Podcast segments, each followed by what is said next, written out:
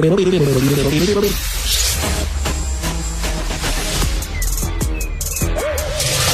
Bocoté. Il représente un segment très important de l'opinion publique. Richard Martineau. Tu vis sur quelle planète? La rencontre. Je regarde ça et là, je me dis, mais c'est de la comédie. C'est hallucinant. La rencontre. Bocoté. Martineau.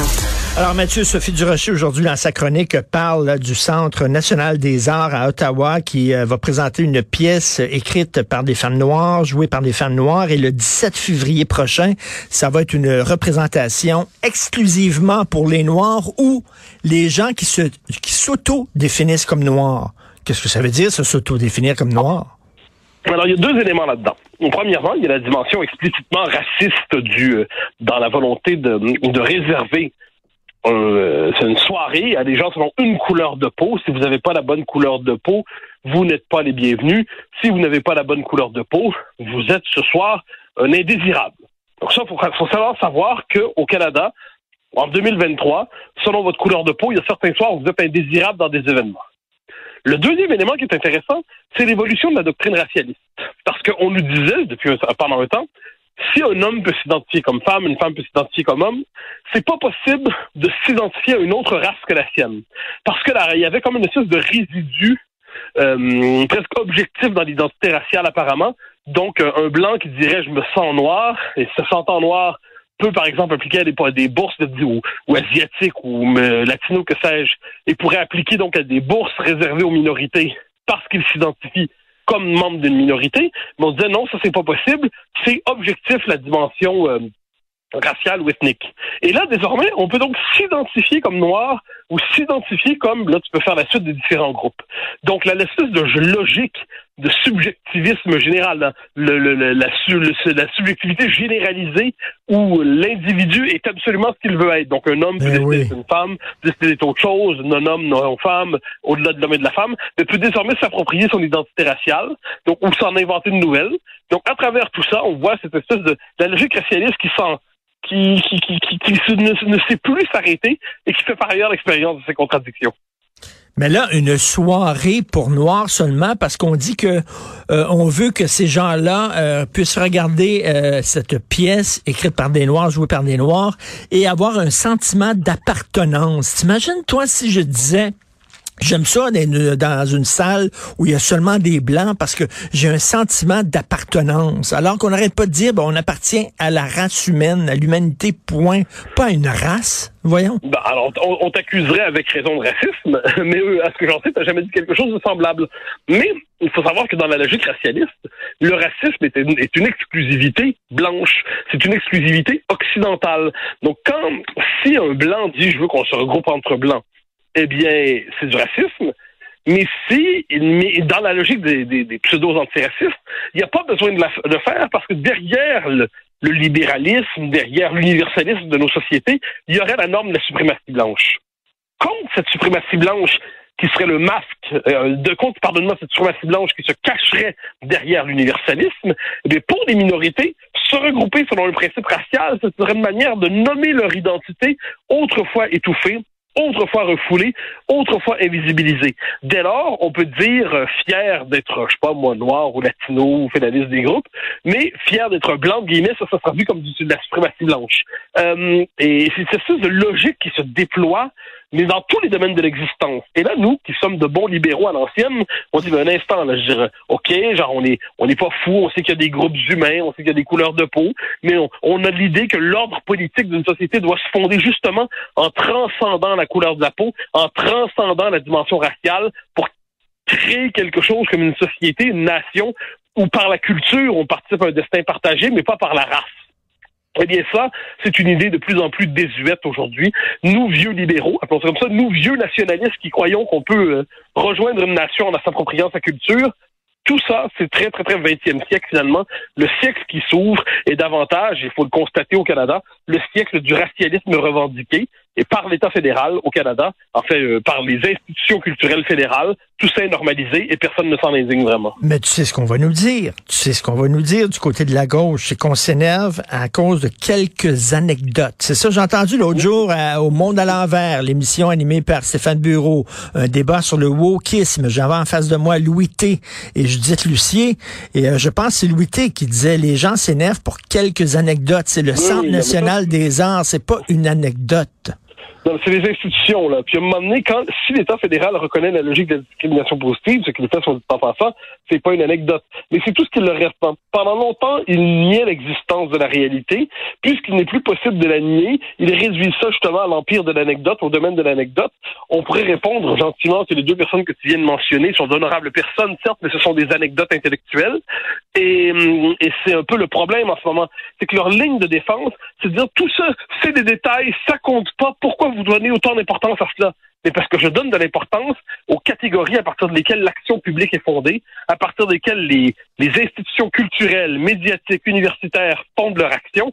À un moment donné, ça a des conséquences dans la vie réelle. En fait, c'est l'idéologie dominante de notre époque. Mais c'est une idéologie qui ne dit pas son nom, qui ne dit pas son nom, et qui se présente comme une nouvelle expression du progrès, de l'émancipation, de l'ouverture. Eh au nom de l'ouverture et de l'émancipation, il va y avoir des, des, soirées réservées selon la couleur de peau dans une institution financée par Ottawa. C'est quand même pas mal. Ben oui, c'est quand même pas mal. Écoute, je veux t'amener sur autre chose parce que j'ai un auditeur euh, qui vient de m'envoyer un, un, un message hallucinant.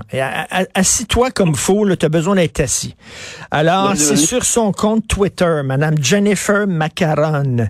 Ah Jennifer oui, C'est, c'est, c'est, elle est députée du Parti libéral du Québec dans Saint-Louis-Westmount. OK, Parti libéral du Québec. Je lis son message sur Twitter. Après la loi 21 et son refus de reconnaître le racisme systémique, la CAQ démontre encore une fois une rigidité sans nom et un manque d'humanité en ne soutenant pas la nomination de Madame El Gawabi, cette femme anti-québécoise. Donc, on manque d'humanité parce qu'on ne soutient pas la nomination de Mme El Gawabi. C'est une députée du Parti libéral du Québec et ça montre à quel point le Parti libéral du Québec est en pleine dérive. Total. Oui, mais ça nous dit d'abord que Mme Macaroni est persuadée d'avoir plus d'humanité que nous. Bon, mais merci. On est d'abord surhumain. Et nous, nous sommes des sous-humains, ou nous sommes des humains abîmés, et elle, c'est un cœur pur. Premier élément, très bien, c'est touchant. Deuxième élément, eh bien, elle vous dirait qu'on veut rassembler les Québécois. Mais est-ce qu'elle est consciente qu'elle elle est porteuse d'un point de vue très, très, très marginal, c'est le moins qu'on puisse dire, parce que les Québécois, globalement, n'aiment pas se faire traiter de raciste, avec raison, et que c'est elle qui divise les Québécois en euh, reconduisant le procès en racisme pour toute une société. Donc non, ça c'est... Mais c'est ce que nous dit le Parti libéral, ça l'a dit. Mais il y a aussi puis, parce que de cette dame, il faut dire, c'est un propos qui est euh, agressant, tout simplement. C'est toujours, bon, elle peut, bien nous insulter comme elle veut, ça fait partie de ses droits. Moi, je ne fais pas la conscience fragile, mais elle insulte un peuple. Elle insulte un peuple dont elle est députée c'est quand même assez particulier. Je devine que madame préférerait siéger probablement à l'Assemblée provinciale que l'Assemblée nationale, que le fait que le Québec soit, se voit comme une nation, ça la dérange un peu.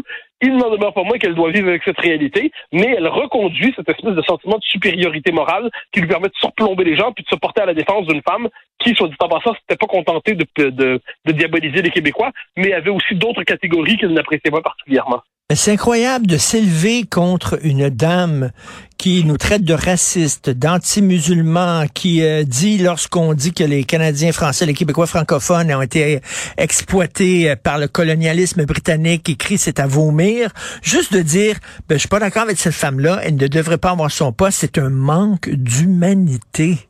Oui, mais c'est comme ça, c'est comme ça que fonctionne la politique aujourd'hui. C'est-à-dire, on est devant des gens qui prétendent avoir le monopole du cœur, de l'humanité, de la conscience, de la vertu, de la noblesse, et nous, qui n'embrassons pas leur vision des choses, sommes de pauvres pecnos malveillants avec un cœur sale.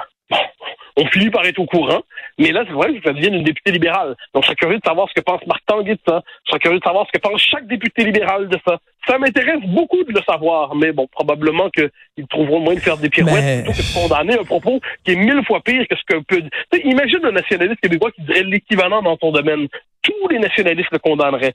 Eh ben non. De l'autre côté, le Parti libéral là-dessus, le parti qui se comporte objectivement comme un parti antinationaliste et même en contre l'idée même de nation québécoise, mais de tels propos sont banalisés.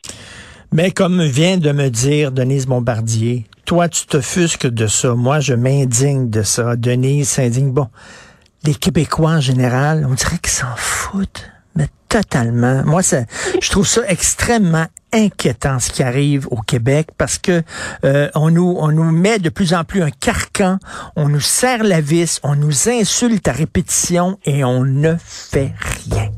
Moi, moi, moi c'est là-dessus que je suis en désaccord. Moi, je pense que quand les Québécois votent pour la CAQ, ils font quelque chose dans le sens. Ils font pas autant que je voudrais, mais la CAQ se fait traiter de tous les noms, là, puis les Québécois votent quand même pour euh, ce parti-là. Le Parti québécois se fait insulter, puis il remonte. Donc les Québécois, c'est un peuple tranquille, c'est un peuple qui, qui fonctionne au petit peu, par petit peu, par petit peu. Mais les Québécois, pour l'instant, une forme de résistance passive. Donc passive, certes, mais résistance aussi. Donc je nous fais confiance pour qu'en temps et lieu, un jour lointain ou pas si lointain, on convertisse cette résistance passive en moment d'affirmation.